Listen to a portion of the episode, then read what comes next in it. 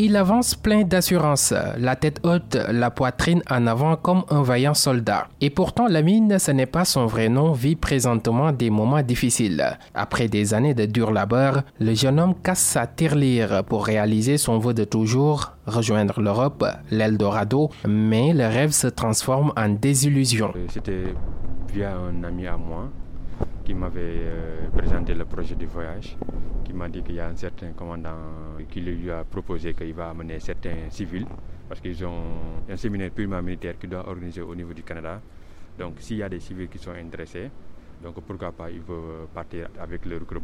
Une proposition avec un plan bien défini. Il nous avait dit qu'il y a un avion spécial qui va nous amener. Donc même les visas, c'est eux-mêmes qui vont régler ça. Donc nous, ce qu'on va faire, c'est juste le jour J, on va, il va nous amener au niveau du consulat Canada, on va, on va poser nos empreintes. Une fois posé nos empreintes, on va faire euh, direct avec le même bus qui va nous amener à l'aéroport. Mais il reste un dernier détail, sans quoi le voyage serait impossible. L'argent. Le montant n'est pas le même pour tous. Ce jeune entrepreneur, que nous appellerons Moussa, a mis sur la table une grosse enveloppe pour réaliser son rêve d'enfant. Je lui ai remis 2 500 mais il y a D'autres personnes qui lui ont remis beaucoup plus. Rassembler cette grosse somme d'argent en peu de temps n'était pas facile pour lui. Mais pour ne pas rater une occasion qu'il croyait en or, il a même contracté des prêts pour se rendre à l'étranger. Bon, ici, pour avoir même 100 000 francs, c'est tellement difficile. Les 2 500 on l'a collecté difficilement. On a emprunté des amis. La moitié, c'est ma mère qui me l'a donné. Donc, du coup, on était assuré à 100% que le voyage allait avoir lieu. Lamine revient sur ce qui reste depuis lors sa plus grande déception. Il nous avait donné une, une délai de un mois. Donc après ce délai de un mois, il commençait à dire qu'il y, y, a un peu de, tardement à leur niveau. Donc qu'on lui laisse lui juste un peu de temps, il va, il va, il va s'organiser. Donc c'est là qu'on commençait à, à, savoir que le truc là, c'est un peu louche. Les jeunes ne perdent pas de temps pour réagir. Après plusieurs tentatives d'entrer à nouveau en contact avec l'officier en question en vain, les candidats malheureux à l'immigration déposent une plainte collective pour pouvoir récupérer leurs sous. Nous avons tenté de joindre leur avocat sans succès, mais l'attente devient longue pour ces jeunes qui craignent le pire. On a confiance à notre justice, mais les choses traînent. Je vous le cache pas, les choses traînent. Selon nos dernières informations, le commandant cité dans ce dossier serait interpellé et placé sous mandat de dépôt. Il a commis une faute grave. Si les faits sont avérés, nous explique un colonel de gendarmerie à la retraite, la justice militaire va certainement étudier le dossier et prendre des sanctions à la hauteur de la faute, ajoute-t-il. La grande muette reste silencieuse sur la question. Nous avons essayé de requérir sa version, sans réponse.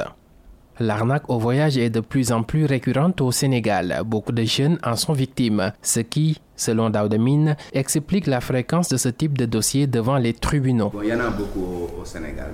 Euh, il y a plusieurs personnes qui ont été traduites euh, devant le tribunal des flagranderies. Il y a d'autres cas également euh, qui sont traités au niveau du tribunal correctionnel. La législation sénégalaise punit l'arnaque au voyage. Le journaliste chroniqueur judiciaire rappelle les sanctions prévues par la loi. Les gens qui sont poursuivis pour escroquerie au visa, ils le sont sur la base de l'infraction qui réprime l'escroquerie. Et l'escroquerie est prévue par le code pénal sénégalais et les peines peuvent aller jusqu'à 5 ans de prison.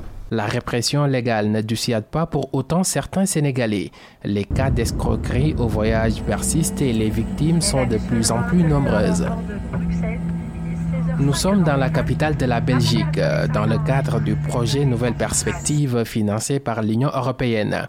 C'est ici que nous avons rencontré Sergi Bagamboula du Bureau d'études des sans-papiers. Le formateur et animateur revient sur la persistance du phénomène. Ce phénomène, je peux dire que c'est quand même une réalité parce que lorsqu'on a eu à faire une enquête de terrain, notamment en 2016, euh, on a entendu beaucoup d'histoires il y a des gens qui déboursent de l'argent, qui mettent 10 000 euros pour faire venir un frère, un enfant, mais euh, toujours dans le circuit euh, obscur. Cécile de l'ONG Eclosio, qui travaille sur les questions migratoires, tente d'expliquer pourquoi les jeunes sont devenus des cibles faciles. Je suppose que quand on parle de la voyage, on est fort lié à ça. Hein. On est fort lié à des gens qui partent pas parce qu'ils ont un projet de partir, et que, mais plus parce qu'ils ont un rêve qui va être déconstruit progressivement au fur et à mesure des arnaques qu'ils pourraient rencontrer. Tous les moyens sont bons pour rallier l'Europe.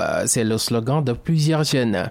Certains, pour ne pas finir leur jour dans le cimetière bleu, tournent le dos aux pirogues. Mais l'arnaque au voyage a fini d'enterrer les rêves de bon nombre de ces candidats à l'immigration. La sensibilisation serait, selon nos interlocuteurs, le meilleur moyen de freiner ce phénomène qui ne cesse de prendre de l'ampleur.